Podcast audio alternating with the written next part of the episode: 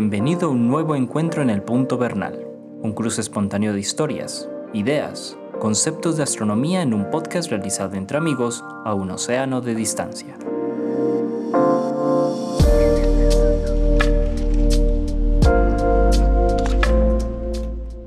Hola Antonio, ¿cómo vas? Bien, Jorge, ¿tú qué tal? Todo en orden, todo en orden por aquí, aguantando mucho frío. Nos... Me alegra mucho. Te regalo calor. Oiga, nos está pegando la niña de forma impresionante. Yo no sé si todos eh, eh, los que nos escuchan saben que es la niña. Es un fenómeno climático que afecta el norte de Sudamérica. No está cayendo más agua, Antonio, que un chucho. No digas, y aquí haciendo falta. debes, saber, debes, tener noticias. Sí, sí, sí. Esta mañana cayeron cuatro gotas aquí y dije yo, por fin va a llover. Y pararon. Nada ¿Las cuatro gotas de este mes? No, no, no, no. Qué sequía. Muy bien, qué cosa tan. El clima está muy, muy, muy, muy jodido.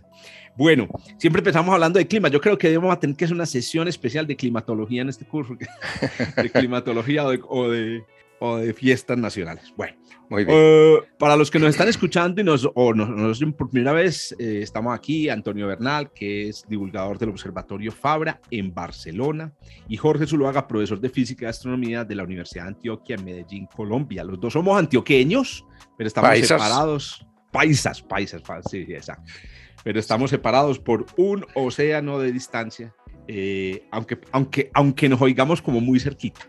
Bueno, y hay, que añadir que hoy tenemos visitantes. Ay, María. Hoy tenemos un episodio muy especial y estamos muy contentos porque aquí en la, sesión pues, de grabación tenemos a eh, tres amigos y amigas de la astronomía em, en, Barcelona. O sea, Antonio, si quieres presentar o hablar un poco sobre esta invitación que les, les hicimos a los amigos. Mira, es un grupo de alumnos que tuve en, una, en la universidad, en la UNED, que formamos después, de, hace ya mucho tiempo, ya yo, llevamos como cinco años creo yo, eh, formamos un, grupito y nos reunimos cada ocho días, conversamos un rato de astronomía, a veces se le mezclan otras cosillas por allí, pero en general procuramos no hacerlo. Y, entonces nos mantenemos vivos y, y, cuando se podía hacer presencial, el ayuntamiento de San Boy pues nos permitió en una de sus instalaciones hacer las reuniones y allá las hacíamos y, volveremos a hacerlas, pero de todas maneras no hemos fallado haciéndolas eh, virtuales ahora en tiempos de pandemia. Entonces hoy, tenemos algunos de ellos, no voy a nombrar para no dejar a nadie. Exacto. y sobre todo que pueden unirse de pronto a lo largo del programa entonces. Exactamente, sí. El caso es que eh, los amigos y amigas que están ahí acompañándonos, pues vamos a tener la oportunidad de interactuar con ellos. Como les digo, como decía Antonio, este es un programa especial al final. Aquí nos comentaba em, eh, Fermín, uno de los participantes, Fermín, un saludo. Eh, al principio nos comentaba que uno siempre que, está escuchando el, el, podcast, pues se le ocurren preguntas y uno dice, ¿a quién le puedo yo hacer una pregunta en la mitad de un podcast? Entonces, eh, vamos a ir tomando noticas de las preguntas y al final entonces del, del episodio de hoy, que además, Antonio, esto es un episodio también muy especial, por otra razón, y es porque vamos a hablar del eh, telescopio espacial James Webb, que pues que como todos los que nos escuchan seguramente saben, em, es uno de los grandes proyectos de la astronomía observacional eh, de, nuestros tiempos y eh, pues ha salido todo muy bien y en, en breve este, este episodio está siendo grabado unos días antes de que se liberen las primeras imágenes que ellos llaman a color. Bueno, eso lo vamos a aclarar hoy. Em, de modo que de alguna manera este episodio es como una especie de preparación para esas, esas primeras imágenes. Entonces, Antonio. Eh, sí, mira, decías que es muy importante porque todo el mundo estuvo muy pendiente del James Webb, entonces todo el mundo sabe lo que es. Y ahora habrá muchas preguntas, ¿cierto? ¿Cómo va? ¿Por qué se han demorado tanto? ¿Por qué seis meses para producir una imagen si ya, si ya nos, llegó la primera imagen de una estrella? ¿Por qué nos, no nos puede llegar ya imágenes definitivas, etcétera. Hay muchas preguntas. Entonces trataremos de, de, conversar sobre ellas y responder las que podamos. Sí, efectivamente, eh, Antonio, se ha hablado mucho del James Webb. Bueno, hoy vamos a tratar de, de todas maneras, no falta la persona que se conecta a este podcast y nunca no, no tiene ni idea de, lo que es eso. Entonces, bueno, vamos a tratar de hacer una cosa en, el intermedio entre información para personas que nunca, que no saben nada del asunto y para personas que saben mucho. Esperemos pues que las personas que saben mucho también encuentren algo interesante. Como siempre, Antonio, ponga usted la primera piedra de esta conversación. Mira, pues muy fácil, hagamos un pequeño resumen de lo que ha sido hasta hoy, eh, todo este, por, lo menos desde el lanzamiento, que fue el día de Navidad del año pasado, o sea, hace seis meses, 25 de diciembre. Traído del niño Dios, como decimos aquí en... Sí, sí, sí, sí, de, Santa Claus, ni más ni menos. Sí. Muy bien, bueno, entonces, ¿cómo ha sido la cosa? Bueno, lo primero, ¿qué, ¿qué es el James Webb? El James Webb es un telescopio espacial que es euro-norteamericano, realmente. Bueno, norteamericano-euro, europeo, norteamericano. Sí, sí, porque es de los Estados Unidos tiene más del 50% del, digamos, de la posesión del, del aparato y de su manejo, y el resto está prácticamente en Europa. Total, 20 países, pero Canadá entra también, México, por ejemplo, no entra, que estando en Norteamérica. Ningún país de América, aparte de Estados Unidos y Canadá. De resto, todos están aquí en Europa, entre ellos está España, evidentemente, el Reino Unido, Alemania, Francia, bueno, todos tienen participación. Y que ese telescopio fue lanzado para ser puesto en un sitio muy específico del sistema solar, que es lo que se llama el punto de Lagrange número 2. Y doy una idea muy rápida de lo que son los puntos de Lagrange por lo menos tres de ellos. Son tres puntos estables que están en la línea Sol-Tierra. Si prolongamos esa línea más allá del Sol y más allá de la Tierra, sobre esa línea hay tres puntos que son relativamente estables. Entonces está el L3, que está, podríamos decir este orden, L3, Sol, Tierra. Ese es el orden en que están. Total, que al L3 le da el Sol, pero pavoroso, día y noche. 24 horas al día, 365 días al año. L3, Sol, Tierra. Luego está el L1, que es Sol, L1, Tierra. Total, que también el, el Sol le da todo el tiempo. Y luego está el L2, que es Sol, Tierra, L2. De manera que podríamos decir, por lo menos figurativamente, que el L2 está a la sombra del Sol, porque la, Tierra le haría sombra. Entonces es un punto que, en el que el Sol no está en misericordia con el, el aparato y que es estable relativamente. Correcto. ¿Qué, quiere decir relativamente? Quiere decir que allí él permanece, pero lentamente se va apartando del sitio, de manera que el telescopio hay que estarle haciendo correcciones de vez en cuando y las correcciones gastan combustible. Entonces eso hace que el telescopio tenga una vida útil corta, porque se le acaba el combustible. Eso, eso. Yo agregaría es una, una, cosa interesante, Antonio, y para todos los que nos escuchan, y es que cuando uno le dicen que el telescopio está en un punto, no se imagina uno, pues, pues cómo va a estar en un punto si todas las cosas del sistema solar se mueven. Entonces a mí me gusta también hablar de las órbitas. O sea, está la órbita L3, la órbita L1 y la órbita L2. Y, y, eso ayuda a recordar. Entonces, que la órbita L2 o el punto L2, o sea, cada quien entiende de la, de la manera como, como, mejor pueda. La órbita L2 es una órbita que, es, que tiene el mismo periodo de revolución de la Tierra alrededor del Sol. Ese es el punto. Entonces, claro, la Tierra y, y, cualquier objeto en esa órbita van moviéndose al unísono. Y eso garantiza de que el objeto que se coloca cerca a, ese, a esa órbita, pues va a estar siempre cerca a la Tierra siempre va a estar cerca de la Tierra, nunca se va a alejar, a pesar de que está un poquito más, eh, más lejos de, ella. Lo otro que agregaría también es que este, este, este punto o esta órbita está a un millón y medio de kilómetros más lejos del Sol que la Tierra. Exactamente. Y eso hace, porque la vez eh, en un episodio, em, en, en, el episodio pasado que hablamos de los eclipses de luna, eso hace que la sombra de la Tierra no alcance a llegar al punto L2. Exacto. Y esto figurativamente está la sombra, pero realmente no, no está. Y esto es muy importante inclusive para el diseño del telescopio, porque la idea es que el telescopio eh, pues em, no puede en ningún momento ni entrar a una sombra, ni ser iluminado más, ni ser iluminado menos por el sol, porque como vamos a, comentarlo seguramente ahorita, es muy sensible al calor, a cambios en la, en la temperatura y al calor. Sí, sí, sí, eso está perfecto. Muy bien, ¿qué más podemos contar así general? Otra cosa mm, importante es que, puesto que el combustible se acaba porque hay que estar haciendo correcciones de órbita, tiene combustible para 10 años, pero la, la, programación que tiene es una programación para 5 años y en 5 años se verá si se continúa, se expande, si hay combustible suficiente, en fin, todas las cosas y si está en buen, en buen estado para continuar. Bueno, aquí les, les suelto el primer datico curioso. Este telescopio no está diseñado para ser visitado por astronautas, porque está muy lejos. A diferencia del telescopio espacial Hubble, que sí tuvimos la oportunidad de ir y repararlo y hacerle hasta 5 o 6 misiones de servicio, este no tiene la posibilidad actual.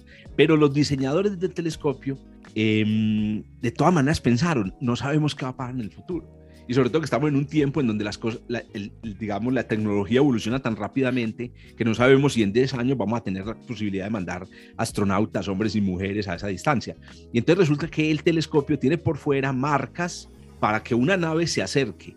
Inclusive el tanque de combustible con el que hacen las correcciones orbitales e, está afuera y se puede destornillar y cambiar.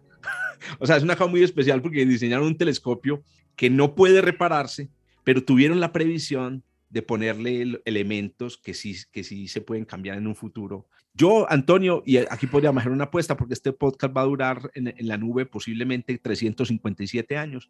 Yo voy a hacer la apuesta de que sí vamos a llegar a hacerle una misión de servicio alguna vez porque este es un telescopio demasiado importante. Que, podría ser una misión sin astronautas perfectamente, automática. se podría, se podría hacer. Sí, sí, porque entiendo que tiene puerto para anclaje para anclaje de una nave. Incluso se pueden, como te digo, eh, cambiar el combustible, pero también algunos instrumentos. y lo otro que iba a decir es lo siguiente, todos los que estamos pendientes de las cosas de astronomía hemos sido testigos como todas estas misiones son planeadas para un tiempo y duran tres veces más. Ah, sí. Y algunas, y algunas mucho más. Uh, mira, mira como, el, el, Opportunity, el Opportunity planeado para 90 días y duró 11 años. No, no, no, no, no es que, Eso es una barbaridad.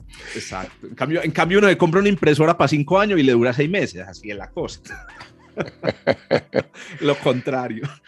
Bueno, muy bien, Antonio. ¿Qué más podemos decir así en generalidades sobre el James Webb?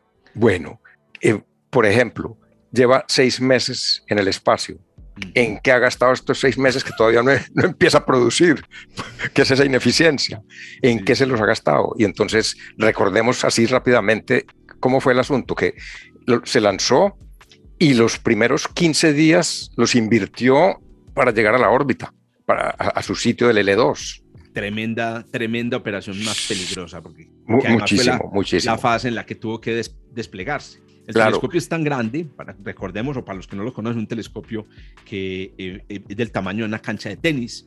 Para los que no practicamos tenis, pues no sabremos qué es eso, pero eso es mucho. Eso es mucho para mandarlo en un eh, armado. Entonces iba desarmado y se desplegó en, el, en, ese, en, esa, en esas dos semanas que menciona Antonio. Sí, sí, como un transformer. Exacto. Que se, que se mueve, sí, fue como un transformer. Y entonces se puso en órbita, se luego se, alinearon las, partes y luego hubo que hacer un ajuste de los espejos, porque el problema de este es que es un, es un, telescopio como los que se usan ahora, como el Gran Tecan, por ejemplo, que, que se parece a los ojos de los insectos, que son de múltiples lentes. Entonces, ¿qué pasa? Que esas lentes, que en este caso son espejos, tienen que estar súper bien alineadas para que entre todas formen una imagen única y, si no están están así, se verían o imágenes múltiples o una imagen borrosa. Los insectos, yo no sé cómo, si, si, si verán borroso. Ellos seguramente si ven borroso es porque no tienen alineadas sus lentes, porque no lo necesitan, porque borroso les sirve. Pero a este espejo, a este telescopio, no les sirve ver borroso, ni ver múltiples imágenes. Tiene que ser una sola imagen nítida. Entonces se invirtió un tiempo importante en coger espejo por espejo y ponerlos todos a mirar al mismo punto y que den una imagen única y luego que esa imagen esté enfocada, que fue cuando nos mandaron pues aquella imagen de una estrella que se veía preciosa como un punto que dice uno, no, pues esto ya está listo. Correcto. Sí, una cosa también importante para decir sobre ese periodo inicial de, de la llegada a la órbita es que eh, la característica, una de las características claves de este telescopio es que es sensible a una forma de luz que nosotros no podemos ver que es eh, la luz infrarroja. ¿cierto? Em, que es la luz que pueden percibir eh, las cámaras térmicas pues, que se utilizan en medicina. Ah, bueno, ahora durante la pandemia tuve mucha oportunidad de ver estas cámaras que se utilizaban en telescopios, en aeropuertos para saber la temperatura de la piel de las personas sin medirla. El caso es que mm, el problema es el siguiente, el problema es que eh, luz infrarroja la producen todos los cuerpos del universo. Entonces, ¿qué pasa? Eh, el mismo telescopio es capaz de producir luz infrarroja. Entonces, imagínense ustedes tratar como de, ah, esto, esta puede ser una buena analogía, ustedes van en un carro eh, en la mitad, no sé, de, de, de, de, la nada, y por dentro está prendida la luz, y ustedes tratan de abrir la ventanilla para mirar las estrellas desde adentro del carro. No se ve nada. ¿Por qué? ¿Por qué? Porque ustedes están tratando de percibir muy poquita luz que viene de afuera, de la noche, adentro donde hay mucha luz. Entonces, ¿qué pasa? Si el telescopio James Webb se, se mandara y se prendiera de una, él, produciría tanta luz él mismo que no podría ver ninguna cosa. Entonces, durante todos estos ya meses, lo que ha estado el telescopio eh, eh, James Webb es enfriándose, enfriándose hasta un punto en el que ya no emite casi eh, nada de luz él mismo y de tal manera que su sensibilidad se, se vea multiplicada pues muchísimo y otra cosa que iba a decir sobre los múltiples ojos, claro, una diferencia con, las, con, los, con los ojos de los insectos de múltiples ojos es que en los insectos cada ojo funciona por separado. Entonces realmente el cerebro del insecto recibe la señal de muchos ojos y la une para formar, pues, no sé, es como tener, como las, como las, ¿cómo es que es? Las, las cámaras de vigilancia de un centro comercial. Cada una recibe su imagen y hay una persona en una pantalla que ve todas las imágenes. En el, en el James Webb las, la luz es la luz, no las imágenes, sino la luz de cada uno de los 18 espejos se junta y forma una sola imagen. Y eso es extremadamente complicado, es muy difícil, es como, como si tú tuvieras, tuvieras un montón de espejos en un centro comercial y, y los tuvieras que girar hasta que obtuvieras una sola imagen de un punto del centro comercial. Sería muy, muy difícil de hacer. Que en un telescopio es, es más difícil todavía porque la, hay que apuntar al mismo punto con una precisión que es millonésimas de milímetro. Eso es correcto. Claro, pues son nanómetros, porque la, longitud de onda de la luz son nanómetros, millonésimas de milímetro. Total, que es que hay que apuntar con millonésimas de milímetros de precisión para que las dos imágenes de dos espejos sean coherentes una con otra. Sí, señor. Y, son 18, de manera que la tarea es larga. ¿Cómo haces eso? ¿Cómo logras eso? Entonces eso se hace con, con lo que se conocen como actuadores mecánicos. Entonces, detrás de los espejos hay unos eh, actuadores motores, son motores de paso, que van moviendo lentamente la superficie de los espejos. Pero miren pues el, detalle. Cada vez que usted prende un motor, emite luz infrarroja. Entonces resulta que usted no puede prender, no puede decir, bueno, préndame todos esos motores, güey, pucha, que arranquemos en ocho días el, a funcionar. No, usted tiene que empezar motor por motor, aprenderlo suavemente para que no produzca mucha luz infrarroja y no caliente el telescopio. Entonces, esa es otra clave, eh, Antonio, y todos los que nos escuchan, de por qué se ha demorado tanto en ponerse a punto el observatorio. Qué, qué difícil es. Y, todavía, y, todavía falta. falta, mucho. Porque, bueno, ya, ya está todo lo que es el alineamiento de los espejos, el enfriamiento. En este momento el telescopio está a, menos 230 grados centígrados, 230 bajo cero o algo después de ese, orden. Y entonces ya en este momento no emite, pero todavía falta una, una etapa muy importante que es la que se está produciendo en este momento y que termina a principios de julio, que es cuando ya se acabará todo lo que es ajustes para empezar a producir datos. Y esa etapa importante es la calibración de los instrumentos, porque el, telescopio tiene cuatro instrumentos. Eso, repasemos qué, lleva, qué lleva entre los corotos.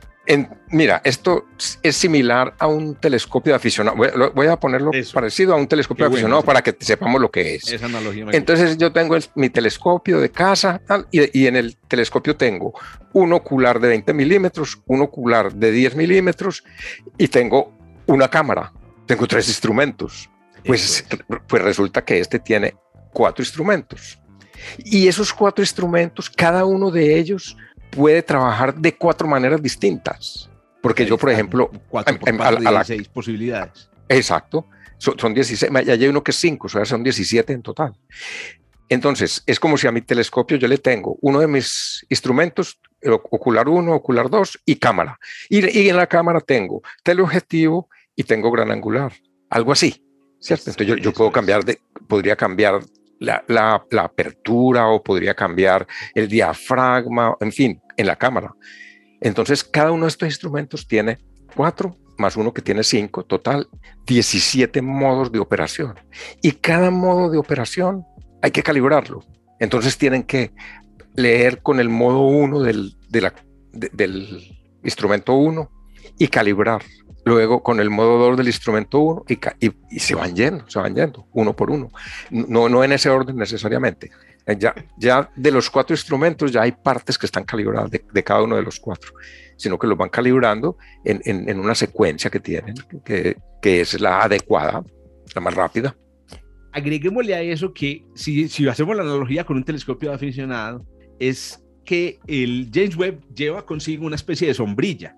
Es como si, no sé, cualquiera de ustedes saliera con su telescopio a hacer una observación y tuviera que andar con una sombrilla para taparse la luz de, lo que hay en el cielo. Y entonces aquí viene el problema. Resulta que cuando nosotros hacemos una observación en la Tierra, en la noche, pues la Tierra nos tapa las fuentes de luz más poderosa del cielo, que son el Sol y bueno, y la Luna.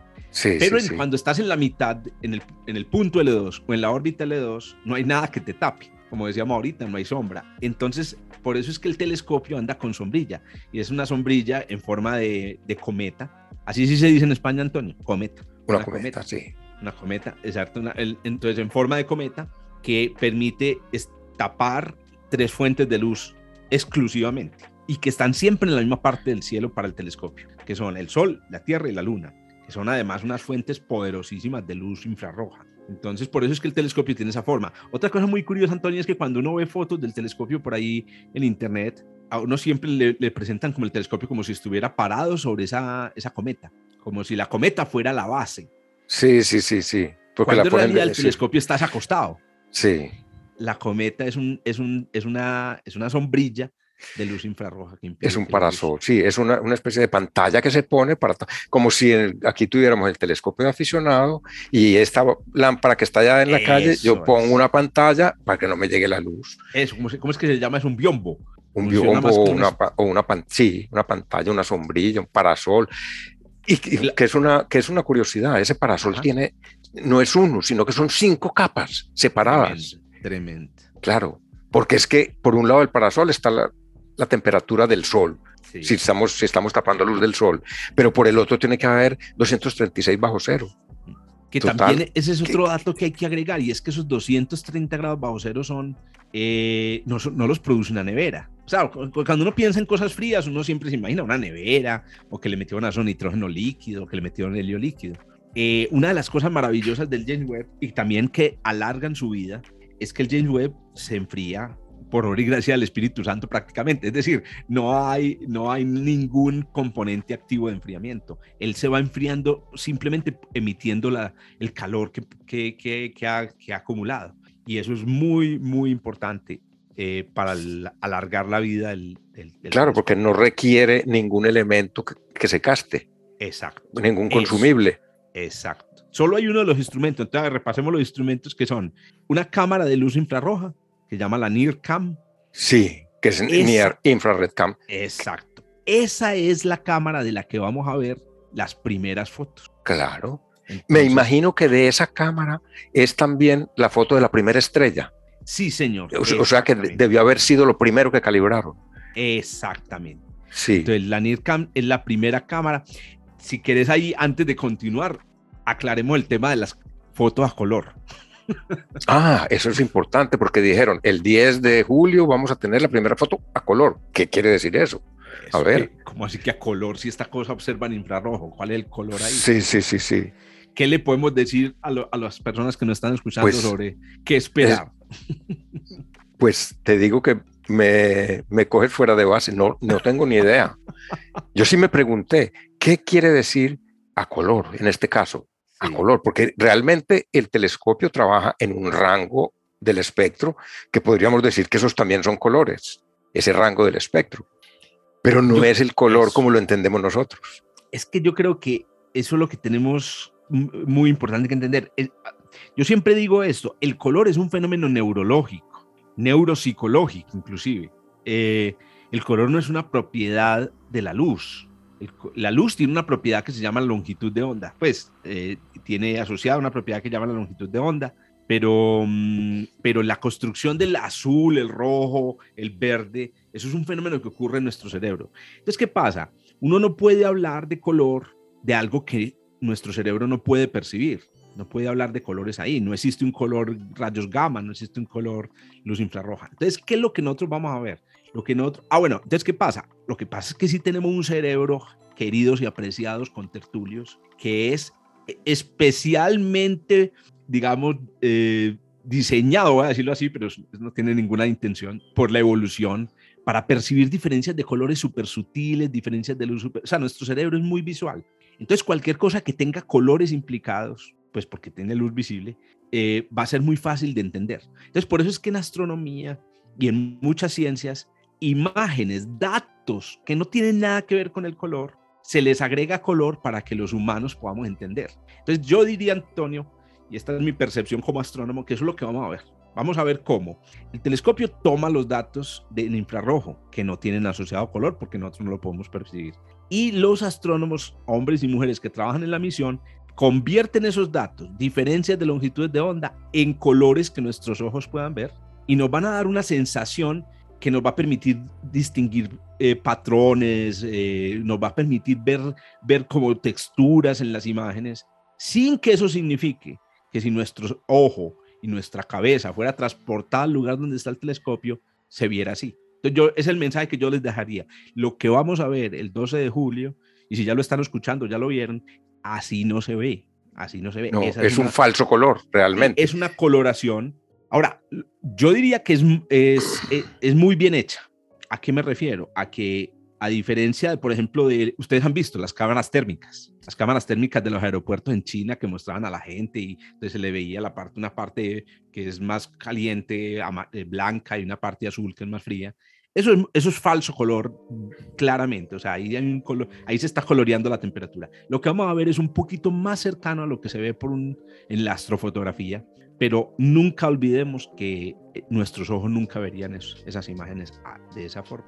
Eh, ¿Por qué no aclaramos algo? Porque estamos hablando de él y no hemos aclarado, y es el rango en el que ve el, James Webb, que es, muy interesante. ¿Qué rango de colores ve? Entonces, por ejemplo, el, telescopio espacial Hubble, ¿qué, que, ve? Ve todo el visible más un trocito del, del infrarrojo, o sea, el infrarrojo cercano.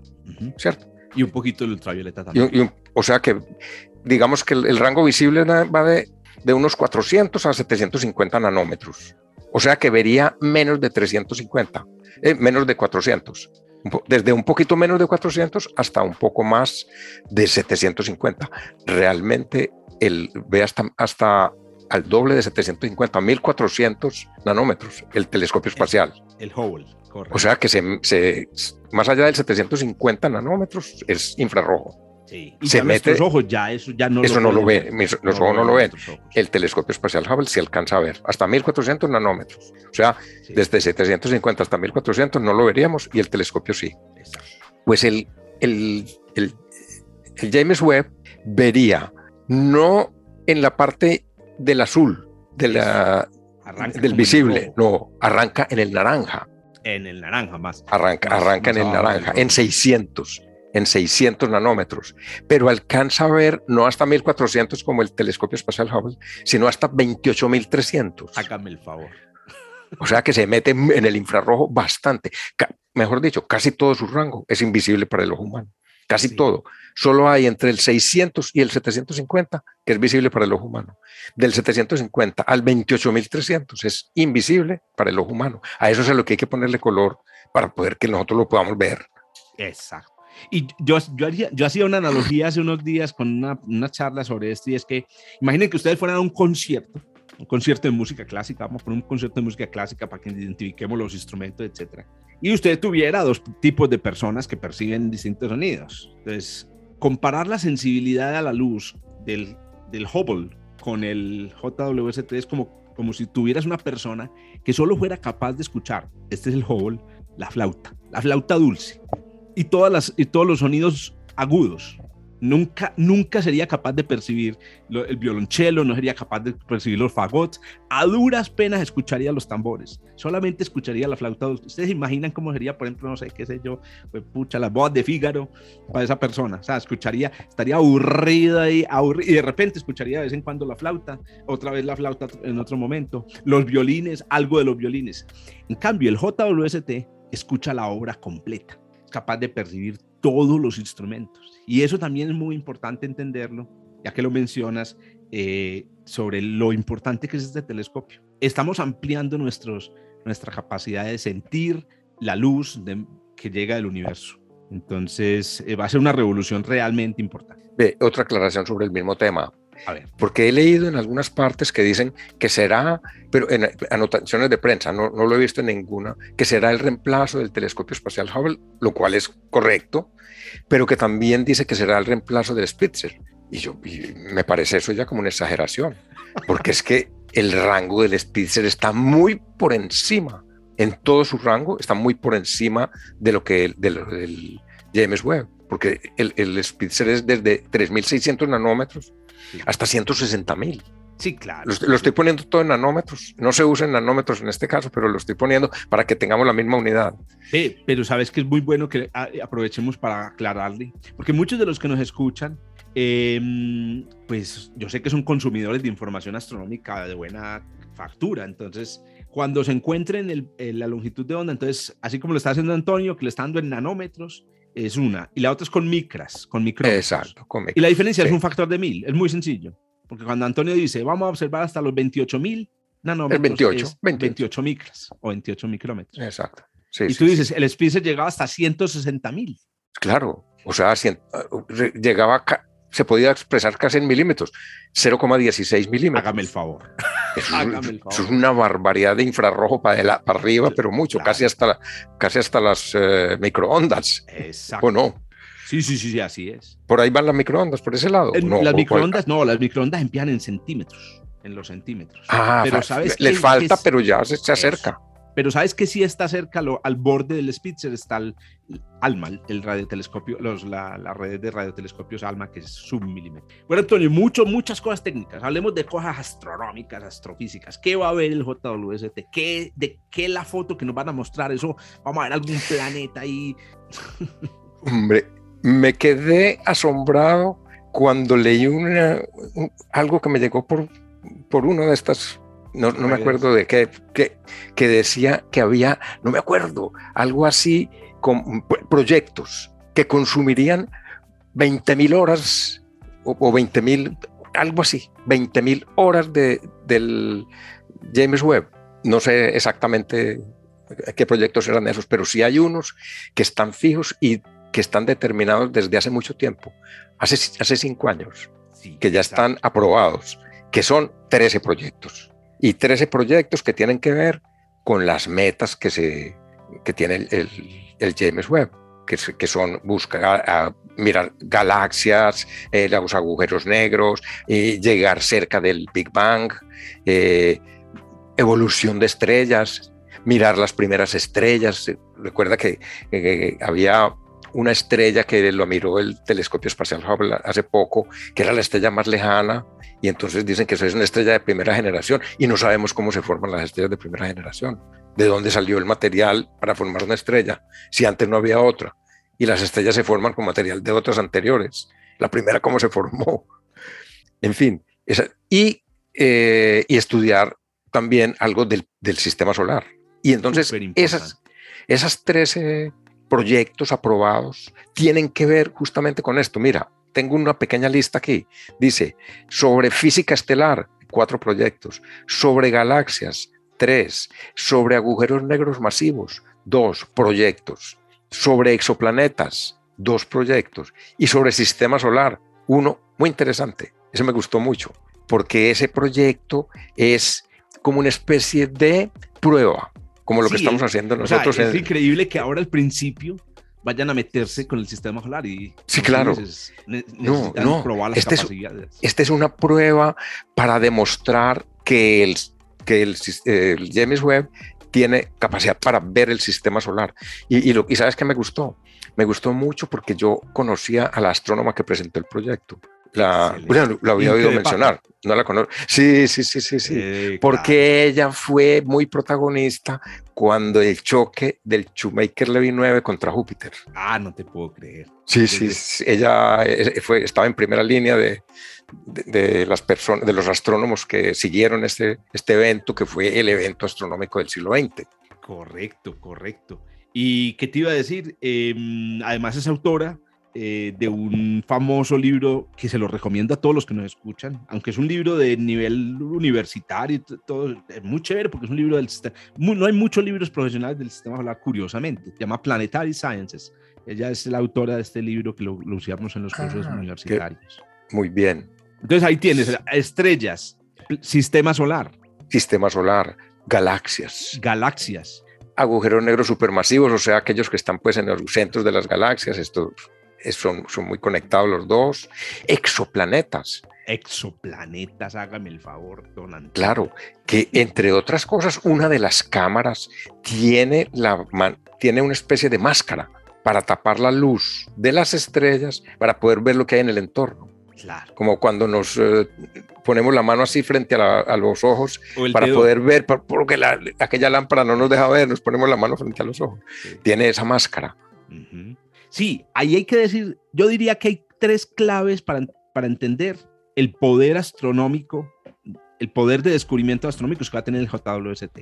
Primera clave, las moléculas en el universo, les, a las moléculas en el universo les gusta el infrarrojo, les gusta. O sea, eh, el color, la luz visible que nosotros vemos a nuestro alrededor, la visible, viene del Sol, porque es un cuerpo que está muy caliente. La luz visible la, la producen cuerpos muy calientes, como el Sol o vienen de aparatos que, que inventamos para producir luz visible, como por ejemplo, pues no sé, el, el, el, fuego o las lámparas de LED y todas estas cosas. Pero la luz visible es una, es una forma de luz que viene de procesos muy específicos, pero en la mayor parte del universo, las moléculas, las cosas hechas de moléculas, les gusta la luz infrarroja.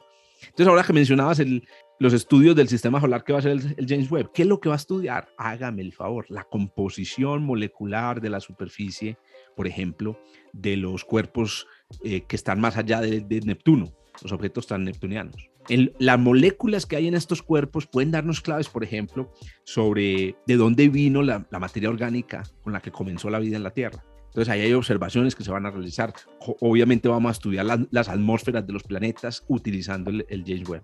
Eh, las moléculas de las atmósferas de los exoplanetas nos van a revelar, por ejemplo, si hay vida en, en, otros exoplanetas. Ese es uno de los proyectos más, Antonio, que yo, al que yo le tengo más expectativa. O sea, yo realmente pienso, como astrónomo, como persona que trabaja en el área de astrobiología, que si hay vida en el universo y es, una, es, es un fenómeno más o menos eh, común, el James Webb la descubre esta década. O sea que prepárense los que, nos están, los que nos están escuchando, están vivos en la mejor era de la astronomía la era en la cual vamos a oler una, una atmósfera exoplanetaria y vamos a ver en esa atmósfera oxígeno, metano, dióxido de carbono. Sí, sí, o que tenemos al menos la posibilidad de encontrarlos. Porque no sabemos si los encontraremos, ah, pero bueno. tenemos esa posibilidad. Hasta Antonio siempre tiene es que, que nunca, el escéptico. Mira, el, nunca el, había habido quien tuviera nunca había habido quien tuviera esas, esas, oportunidades. Sí, Antonio, tienes toda el realista, me aterrizaste, me acabas de aterrizar en, en, en seco. tienes toda la razón. Puede pasar también y aquí les contamos que si, yo, yo, otra vez Jorge Zuluaga, digo, si no descubrimos nada en estos ocho años que siguen con, con el James Webb, hay que empezar a dudar, hay que empezar a dudar. Ah, pues, o que, sí, sí, o que sí, no es tan común o que... Para mí sería un golpe grande porque entonces yo claro, diría... Pues, no, hombre, que... yo creo que para todo el mundo, que todos, todos buscamos compañía en el universo. Eso es. Eso así es sean bacterias, así sea. Sí, un, microbio sería una compañía ama amable qué miserables, qué, eh, que, digo, qué, qué triste. Qué sí. triste. que no, pero no, recuerden que es que la vida, la mayor parte de la vida, la, de la historia de la vida de la Tierra fue microscópica. Segunda clave, la luz infrarroja pasa todo. Eh, nosotros lo vimos en la serie Superman. Superman veía a través de las paredes con, con rayos disque X, rayos X, una cosa muy rara, bueno, mentiras sentido. Pero en realidad, en astronomía, es la luz infrarroja la que se utiliza para ver a través de las cosas. Entonces, una de las cosas que esperamos ver con el JWST es qué pasa, por ejemplo, dentro de las nubes donde se están formando los planetas. Porque, por ejemplo, ALMA, ustedes han visto imágenes que muestran los discos en los que se forman los planetas, pero muestran la parte de afuera.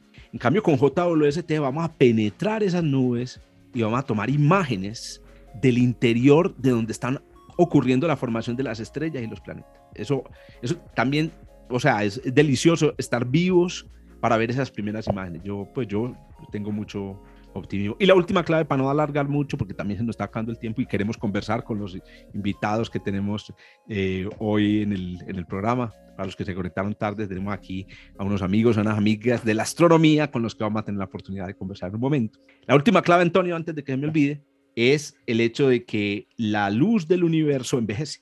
En el universo la luz envejece. Hágame el favor. O sea, nosotros hoy cuando vemos la luz del sol en la, o la luz de las estrellas en la noche, vemos la luz pipiolita, como decimos aquí en, en Antioquia. Jovencita. Jovencita, jovencita, recién nacida. Y la luz que emiten las estrellas recién nacidas es luz visible, luz que tiene esta longitud de onda. Pero a medida que va pasando el tiempo y la luz se va moviendo por el universo, va envejeciendo. ¿A qué me refiero con envejecer? Vayan a pensar pues que la luz pues tiene un ciclo de vida. Me refiero a que mm, la luz va cambiando de longitud de onda, va cambiando de frecuencia por la expansión del universo. Y la luz que se emitió, como decía Antonio al principio, por las primeras estrellas, hoy ya es luz que nos llega a nosotros envejecida o sea, después de la expansión del universo, en forma de luz infrarroja. Entonces el James Webb es una máquina del tiempo, porque puede ver luz viejita, luz viejita. Y esa es la luz, esa es otra, otra área en la que vamos a recibir posiblemente una sorpresa muy interesante. O sea, estamos viviendo la era de oro, de verdad, de la astronomía, y la, eh, y la empezaremos a, vivir más realmente el próximo mes, el próximo mes de julio, cuando ya empiecen a llegar los datos reales de, de ciencia yo, no sé, si, por ejemplo, yo no sé, Antonio, vos qué pensás si, si Galileo o sus colaboradores, o incluso Kepler, yo creo que Kepler era más visionario que Galileo. Si ellos llegaron a pensar en su momento, vamos a empezar la era dorada de la astronomía en el 1600. Si, si, Galileo dijo, yo estoy, esta es la punta del iceberg, estos telescopios míos son las puntas del iceberg, ¿qué irán a hacer las personas con estos instrumentos de aquí en, el, de aquí en adelante? Yo no voy a exagerar pues diciendo que esto sea una revolución como la de Galileo, pero sí me adhiero a tus palabras de decir que posiblemente con el James Webb vayamos a ver cosas que hasta ahora no habíamos podido ver. Exacto. Bueno. Bueno, Antonio, entonces, como les decíamos, vamos a darle paso ahora a, a, los comentarios, a las preguntas de los, los amigos y las amigas que se conectaron. Si, si, quieren colaborar, claro, por supuesto. Entonces, bienvenidos, Fermín. Entonces, no, si quieres tú mencionas a, las... Yo menciono a Fermín todo el tiempo, está Ángela. Ah, sé que está Ángela María Tamayo, que, que está María Luisa, pero es que yo no los veo desde aquí. Ah, ya. no, no te veo sino a ti nomás. No, ah, no, no. Eh, a ver, ¿cómo hago yo para mostrar? No, tendrías que activar aquí arriba el, participantes. La galería, o darle clic a participantes. Ah, sí, aquí los veo. Ah, perfecto. Antonio, a, Asun, ve, bienvenida, bienvenida a Asun también. Eh, María Luisa no la veo. Aquí está María Luisa conectada, tomando nota, muy juiciosa, muy juiciosa. Yo la vi toda la. qué curioso, pero yo no, yo no veo a María Luisa, no veo sino a Ángela. Ah, Asun. ah sí, ahí ya, ya llegó Asun. De pronto es por el tamaño de la pantalla, pero bueno. Entonces. Ah, em, ah sí, tienes razón. Veo a Rousseau, Luisa, Fermín, Asun, Ángela y tú y yo. Excelente. y Asun está acompañada también. Entonces, ojo, que ya te, ah, viene por dos. Sí, sí, sí. Entonces, bienvenidos, bienvenida. Si quieren hacer alguna pregunta, simplemente abran los micrófonos o algún comentario, también es bienvenido. Podemos abrir el micrófono, ¿no? Sí, por favor. Eh, yo la verdad, preguntas no tengo, pero me lo he pasado, he disfrutado como un enano. Excelente. Ese, ese comentario también es válido. además, me, pues. imagino, me, imagino que yo soy el treki del grupo. El treki. No sé si, Star Trek. Jorge. Sí, exacto. No sé si tú también serás algo de. no soy. No, soy muy, muy, muy aficionado, así que me podría escorchar, pero conozco, lo conozco. No, pero, pero eh, en este sentido, ese, ese, optimismo por el futuro, por lo que vamos a ver y tal, lo, compartimos. Excelente. Luisa, tenía un comentario, una pregunta. Bueno, tengo algunos. Eh, has dicho últimamente que la, eh, que, que la vida, bueno, que una de las cosas que, que, va- que quiere hacer el, el James Webb es si la vida ha venido del exterior en nuestro planeta. Eh, si la vida ha venido del exterior en nuestro planeta, eso quiere decir que ha habido vida en otros planetas. Si ha habido vida, es similar, podría ser similar a la nuestra. ¿O nosotros hemos evolucionado? ¿Qué dice don Antonio, hermano? Usted Hombre, ante esas preguntas, ¿usted cómo se es- desembala? Mira, muy, muy, muy sencillo. Leí hace poco un, como un una carta o un escrito de, de Mayor, el, el premio Nobel de, que le dieron el premio Nobel por el- los física. primeros, de, de física, ¿no? Por los primeros exoplanetas. Y él decía, si hay vida en el universo, esa vida tiene que ser del carbono, tiene que ser del carbono. Y explicaba por qué. Creo que no es el lugar, porque ni yo soy biólogo, ni, es, eh, ni tenemos el, el tiempo suficiente. Y entonces no es tan chauvinista como decía Carl Sagan, buscar vida similar, similar a la nuestra. No quiero decir que van a encontrar personas con ojos, boca y gafas. No, no, no. Pero sí mm, vida similar a la nuestra en cuanto a que se basa en el carbono. Claro. Esa sería pues como una, un comentario que lo leí hace muy poco y me parece que va muy por el lado. Y por otro lado, esto de que la vida viene del exterior, recuerden que ese, que ese cuento lo contaba Fred Hoyle hace 40 años. Él decía que la vida vino del exterior y se sostenía como, como era él de firme sí, sí. en sus cosas, Y firme como la estrella polar. Y dejó su, su, su banda de, de, de, de fanáticos con ese, con ese tema. Uh, claro, artículos. sí, sí, sí, sí. Wickramasinghe, que fue, que fue alumno de él, es uno de los que Pero está liderando su movimiento. Sí. Yo lo llamo fanáticos porque escriben así como de, de forma desesperada para, para poder convencer a toda la comunidad de que, de que es así. Yo, yo solo agregaría una cosa sobre la sobre, y sobre todo relacionada con el JWST, y es que como dice Antonio, pues, y como dicen los astrónomos, ¿cierto? La vida debe estar hecha de carbono en todo el universo. Pero ¿qué pasa? Eh, lo mismo, todas las casas de la, de la Tierra, desde, desde que tenemos memoria los humanos, están hechos de los mismos materiales, ¿cierto? Están hechos de arena, están hechos de, miner- de minerales, de metales, etc. Entonces imaginen que ustedes llegan a un lugar, eh, por la mitad de la nada, no hay casas, y ustedes encuentran los minerales en el cielo, ¿cierto? Y ahí están los minerales, y ahí dicen, ah, usted, ah, ahí están los minerales, ah, yo no sé, con eso usted tiene que hacer una casa. Pero ¿qué pasa si usted llega a ese mismo lugar y en vez de encontrarse los minerales como están ahí en el suelo, usted se encuentra los minerales en ladrillos, varillas y vidrio? Entonces, ¿usted qué dice? Ah, no, ya está muy fácil. Ah, no, es que o sea, porque es que yo, pues, para ponerme a hacer ladrillos, maluco. Para ponerme a hacer una, para poder, para ponerme a sacar el hierro de la roca, maluco. Pero si ya me van a dar los ladrillos, las varillas y el vidrio, más fácil. Esa es la clave. Yo creo que lo que, una de las ideas intermedias entre que la vida vino de afuera y se hizo aquí, es que nos trajeron ya las piezas listas para armar la vida.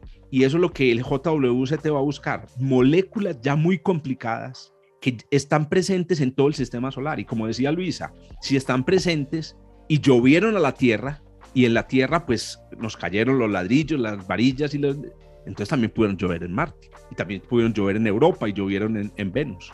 Entonces, entre más, entenda, entre más descubramos que esos materiales ya listos de construcción están por todo el universo, más probable es que ese, ese, escenario sea posible. Yo personalmente pienso que en Marte y en Venus hubo vida, por ejemplo, porque tenemos, partimos de esos mismos materiales de construcción ya listos. O, o hubo por lo menos los materiales de construcción, en uno se desarrolló de una manera, en otros Ah, de otra, sí. y, en, y en Ah, otros no se desarrolló. Ah, bueno, y agreguémosle a lo que decía, decía Luisa. Y, y, después de que llegaron los materiales, ah, no, no, no, llega la evolución y convierte esos materiales en cosas claro. muy... Y la evolución sí es muy, muy, muy creativa. Eh, ella crea cosas muy raras a partir de los mismos materiales. Entonces, seguramente muy distintas será nuestra vida, la vida de Marte o de Venus. El telescopio, el telescopio James Webb nos, hará, nos dará otra percepción de la realidad. Entonces, el cerebro humano también deberá cambiar para adaptarse a esta nueva visión, a esta nueva percepción del universo, ¿no? Bueno, hay que, hay que pensar que tenemos un, ¿cómo le dicen a eso en informática? Uh, como un, uh, una interfaz que está en el mismo James Webb, que nos convierte los colores que no vemos en colores que vemos, que nos convierte los datos que, que, que, recibe, que nosotros no los podemos percibir, en datos que podemos percibir. Entonces, es posible que no cambiemos tanto porque tenemos la interfaz que nos, que nos convierte las cosas. El traductor, tenemos un traductor en el propio telescopio. Excelente. Sí, me gusta, me gusta la pregunta. Inclusive yo diría, la tecnología y la ciencia es como el sexto sentido, es un sexto sentido y ya, ya, y el mismo, desde, desde tiempos de Galileo. Piensen en eso, es que, un que es un telescopio, pura biónica, el hombre del millón de dólares, la mujer del millón de dólares, no. Una, una persona que pone su ojo primitivo en un, en un hueco y ve 30 veces más. Es una extensión del cuerpo, de, los, de un sentido del cuerpo. Y con el James Webb y con toda la tecnología hemos logrado extender la, la sensibilidad espectral. Lamentablemente, sabes, Antonio y, y, compañeros, lo único que me da pesar es que la evolución ocurra tan lentamente que nuestro cerebro, eh, pues, la, va a necesitar siempre esa traducción que menciona Antonio. Siempre vamos a tener que alguien nos tiene que convertir la señal original en algo. A ustedes han visto la sonificación cuando nos dicen es, eh, lo, los sonidos de los agujeros negros y le ponen a uno un sonido ahí todo raro y no, los abuelos negros no puso en ruido, sino que tienen que convertirlo para que el cerebro lo entienda. Pero es chévere, una biónica, biónica chévere. Sí, sí, sí. Muy bien. Pero, pero entonces, el, el, este, el James Webb, eh, ¿realmente cómo funciona? Él está grabando constantemente eh, y entonces él, según lo que vea, disparará, tiene autonomía propia, como si tuviera un cerebro propio, o está dirigido desde aquí, desde aquí, tal como todo lo que él está viendo lo están viendo desde aquí. Entonces, desde aquí mm, optarán por eh, fotografiar lo que ellos crean conveniente. No sé si me explico. A ver, el telescopio James Webb funciona. Es, independiente, ¿Es independiente el telescopio? ¿Él va haciendo constantemente? O... No, él, obedece a unos programas que los aprueba una junta. digamos, un grupo de astrónomos dice: Vamos a, a estudiar agujeros negros, que, bueno, cualquier, un tema. Ellos tienen toda una propuesta, solicitan un tiempo de telescopio en el James Webb porque el James Webb es apropiado para eso, tal. Y entonces eso entra dentro de todos los programas y es posible que se lo aprueben o que no. Y si lo aprueban, les asignan unas horas que dependen de otros programas que ya tenga y dependen también de, que, de las necesidades del propio programa, me imagino yo. No sé si eso funcionará más o menos de esa manera, Jorge. Sí, sí, exactamente. Eh, muy, hay dos tipos de, observatorios, uno como, que funciona como, como dice Antonio, con programación, y otros que se llaman de, levantamientos o descensos. Por ejemplo, el Kepler, el telescopio Kepler de exoplanetas, funcionaba un poco, también un poco como mencionó Luis en medio de su pregunta, y es, él observaba y observaba y observaba a ver qué aparecía ahí. ¿cierto? E, eso es un... Eh, Gaia, por ejemplo, también observa así. Gaia, que es otro telescopio, observa, observa hasta que algo aparece. Estos son de eh, observaciones ya muy dirigidas, eh, objetivos muy dirigidos. Lo que a mí me parece, no sé si ustedes están de acuerdo conmigo, que como que le reduce el potencial de descubrimientos a los, telescopios. Es más, con telescopios que son dirigidos hacia objetivos muy concretos, ¿cómo es que hacen descubrimientos? Porque es que cuando uno se dirige a un objetivo concreto, pues ya sabe lo que va a ver entonces, uno depende es como de que, de, que al ver una cosa que ya conoce, pues aparezca algo nuevo. Aparezca algo nuevo, lo, cual, lo que hacen los descubridores de asteroides en general. Que ellos están siguiendo, por ejemplo, Pepe Manteca, ¿qué hacía? Hace seguimiento de asteroides. Asteroides conocidos, con órbitas conocidas, y, y, lo que está haciendo es refinando, pues eh, dando datos para que se refinen las órbitas de asteroides conocidos. Y de golpe y porrazo le aparece en una fotografía un nuevo asteroide y acaba de hacer un descubrimiento. En cierto sentido es una serendipia. Pero ya que lo menciona Antonio, recordemos esa, propiedad también del JWST y es que todos los datos van a estar abiertos. Entonces, cualquier persona en el mundo que sea capaz de entender esos datos va a poder descargar las imágenes. Y aunque las imágenes fueron tomadas, digamos que Luis está observando esta galaxia, pero al tomar la imagen, pues se observan las galaxias alrededor. Entonces resulta que otra persona en el mundo ¿cierto? Un observador X en otro, coge la imagen y lo que empiezas a mirar alrededor. Y ahí es donde se descubren, como dice Antonio, asteroides, nuevos fenómenos, una supernova que explotó. Entonces ya empieza a aparecer. Oiga, no habíamos mencionado ese dato. Cada día el telescopio James Webb va a mandar a la Tierra casi un terabyte de datos. Y es que no hay astrónomos para tantos teras. Exacto. Oiga, ni hoy ni en el futuro. No, no, es no, lo más no, triste. no. Dependemos mucho de la inteligencia artificial. Que a Es que tenemos que hacer un programa. Casi todos los telescopios del mundo tienen esa misma propiedad. Yo me acuerdo que yo visité en, en Inglaterra Bob Argyle, que recibía los datos de uno de los telescopios de Canarias, no recuerdo cuál, y me llevó la- al cuartito donde tenía físicamente las, la- Los todos discos. los datos. Y me decía, aquí tengo no sé cuántos teras y no hay quien los analice. Hágame el favor. No hay en el mundo astrónomos suficientes para analizar. Ahí está el futuro de la minería. Sí, Dejemos sí. de sacar minerales de la tierra y más bien empecemos a sacar los- la información de los datos. Muy bien, ¿algún otro comentario de nuestros de nuestros Bueno, no sé si alguien tiene Eh, alguna pregunta más. Yo solamente te voy a hacer dos preguntas muy cortas. Yo le dije Antonio que ¿la Luis había envejece? estado tomando nota toda la toda la. Pillada. no, La- Qué la pena, te es que- no, Luisa, Luisa es la vocera siempre de la toma de notas y cosas de eso, es- Ah, eso ya lo tenemos muy, muy categorizado en, en el grupo. excelente. Curiosidad, eso son curiosidades nada más. Y mm, has, has dicho eh, que la luz envejece. Y yo pregunto, ¿pero el universo no es negro? Entonces, todo lo que se ve en el universo, te he entendido que es que se ve a través de, de infrarrojos. Entonces, si es negro, ¿cómo, cómo dices tú que la luz envejece? A ver, eso sí es una pregunta para un astrofísico.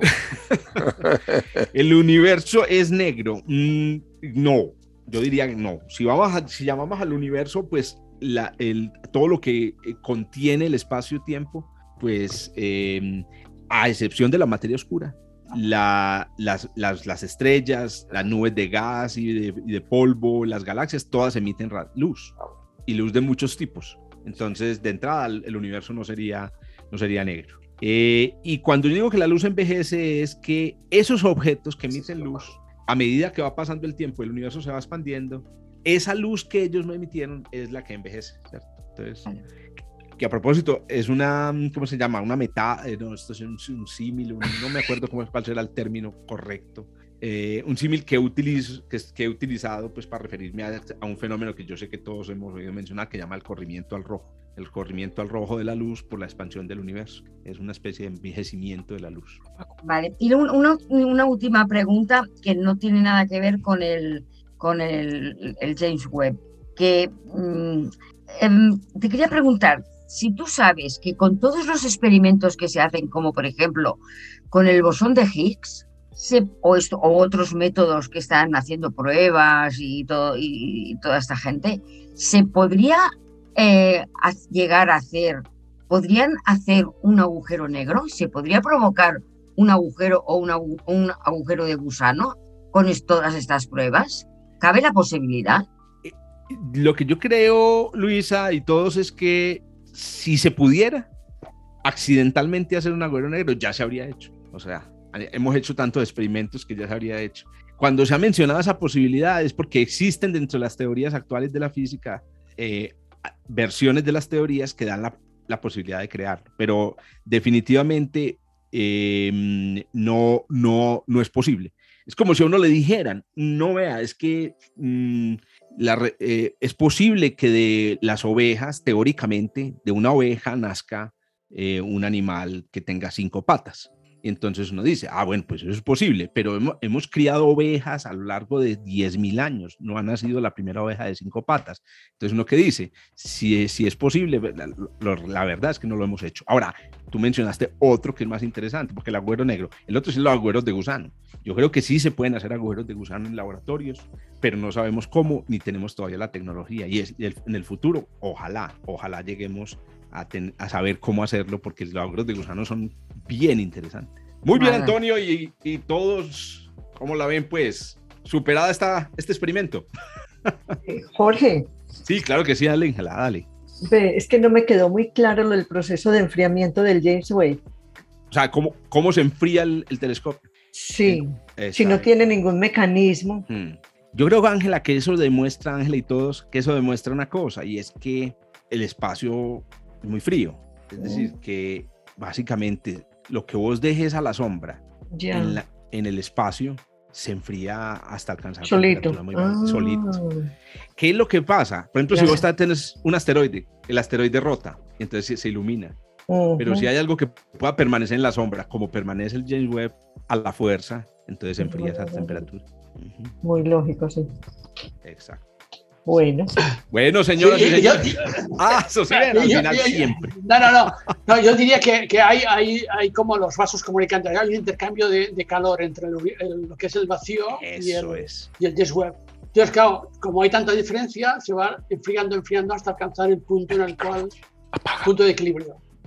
Eso, eso, Creo- es- eso, eso me, me- me parece que tiene todo el sentido, Ferrín, y es que para que en física ocurra un enfriamiento, tiene que haber una diferencia de temperatura entre dos objetos. Y entonces todos sabemos que el espacio interplanetario, o el, eh, digamos, está, un, está muy, muy frío, pues la temperatura promedio del universo es 3 grados. Eso tiene un montón de problemas físicamente.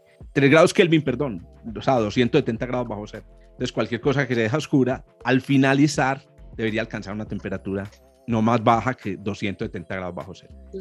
Bueno, esperamos que Fermín, Rosso, Ángela, Luisa, Asunción y, y, y su compañero, no supe. que- Miguel. y Miguel. No. Miguel, Miguel.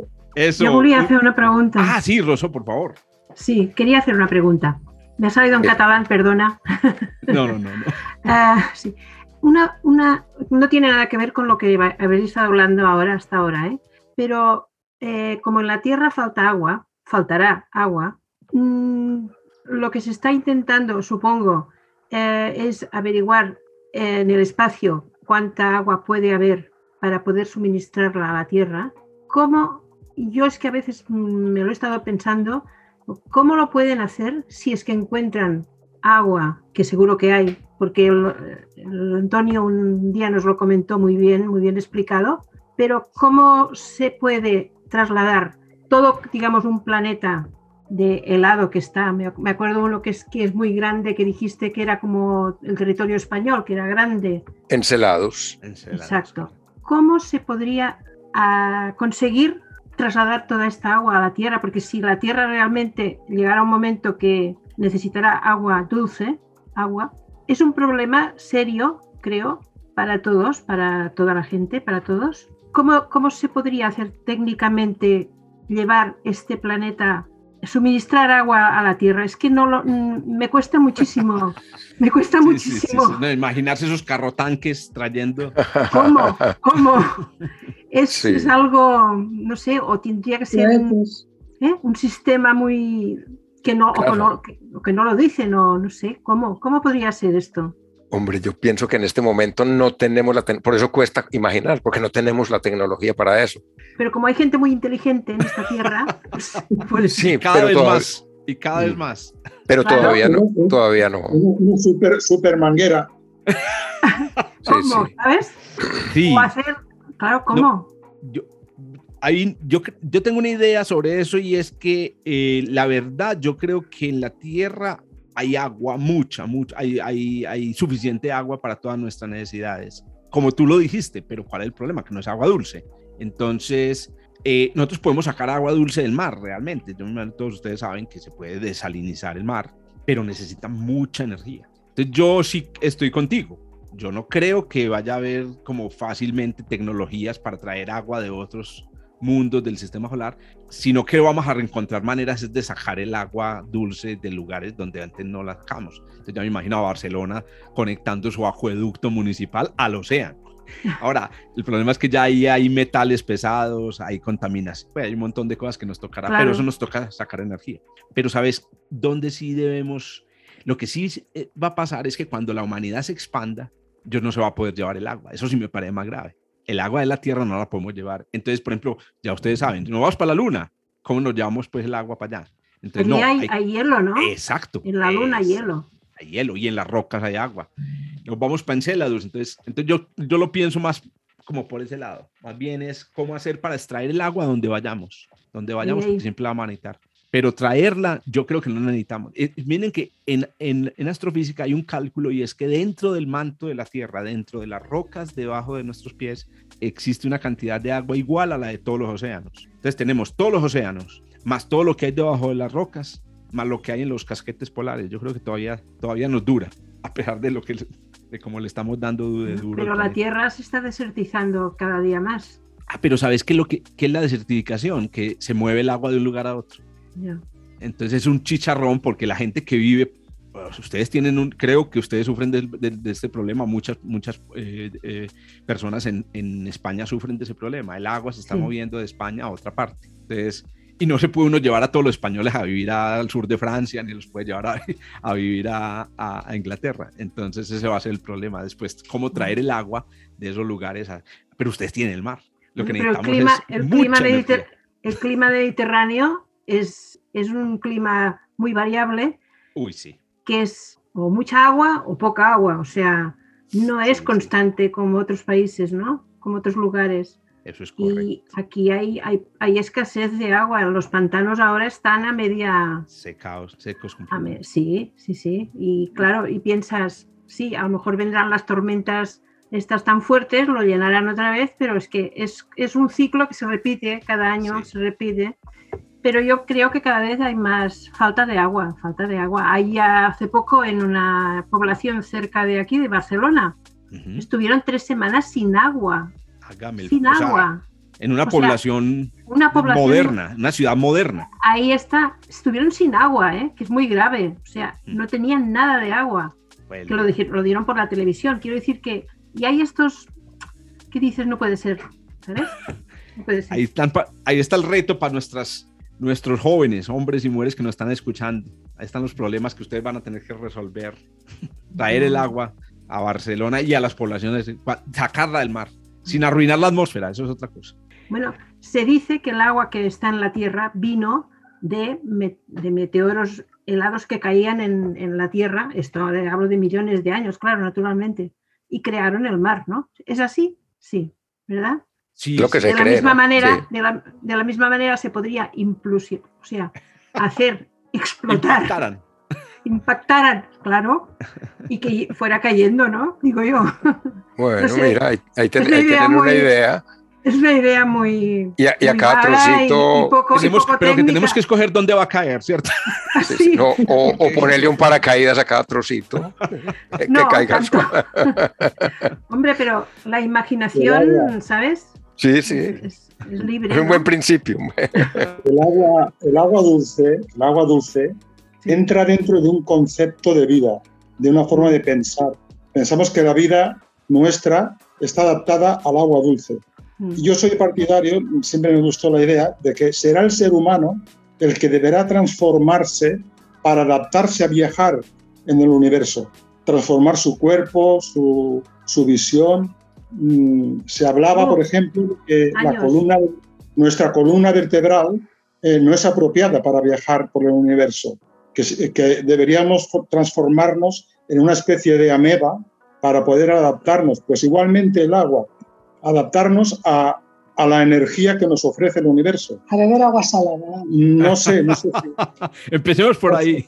Oiga, les voy a recomendar un libro muy bacano y ya tal vez pueda resolver muchas de estas dudas que me acabo de encontrar en una librería, no lo he leído, de Micho Kaku. Micho Kaku. Sí, sí, sí, sí. Sí, sí, Que se llama El futuro de la humanidad. Y en ese libro él discute, por ejemplo, las cosas que está mencionando Miguel y las cosas y las preguntas de Rousseau. Es muy imaginativo el hombre, muy Y imaginativo. él es excelente, además escribe muy sabroso. Sí, sí. Es- Está en librerías, creo que es de Planeta o Alfaguara. Micho Kaku, El futuro de la humanidad. ¿Cómo, ¿Cómo- ha dicho, cómo por dice? favor? Hay que- ¿Cómo ha dicho el, Sí. el nombre? Kaku, Michio. Kaku, con K. Sí. Se Kaku. escribe Michi, Michio, Michio Kaku. Ah, es Michio japonés. Como el, el este japonés americano que habla de teoría de cuerdas y cosas así avanzadas. ¿Cómo se, el libro? ¿Cómo se llama el libro? El futuro de la humanidad. ¿Y, y la editorial me ha dicho que era? Creo que es Alfaguara, pero no recuerdo. Ya, ya puede ser, sí. Sí. Muy bien, gracias, ¿eh? No, no, con un placer. De verdad ha sido un placer entonces tenerlos en este experimento muy bacano, Gracias. Antonio, ¿no? Tener un feedback inmediato. Sí, sí, sí. Bueno, Preguntas. Es que tenemos, tenemos un buen maestro, ¿eh? Eh, oiga, eh, hágame el favor, Antonio, usted está formando allá. No, mentiras que no, yo sé que Antonio lleva, Antonio y Ángela llevan un, un buen rato haciendo una comunidad ya muy interesante. Entonces, Sí. me alegra mucho interactuar con todos ustedes Sí, y sí, espero sí. que sigan escuchando y que se amplíe los oyentes del, del podcast. Muy interesante, muy interesante. Muy interesante. muy sí. bien. Bueno, Bueno, nos estuvo. escuchamos la próxima, pues. muchas De gracias por venir. ¿De Listo. acuerdo? Muchas gracias. Muchas gracias. luego. Gracias, chao. saludo.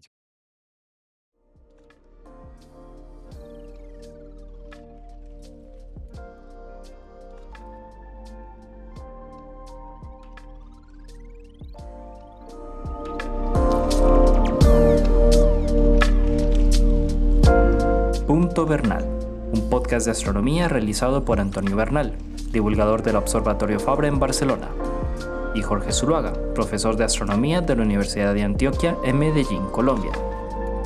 En la producción y edición, Joshua Giraldo, pregrado de astronomía de la Universidad de Antioquia. Hasta el próximo encuentro.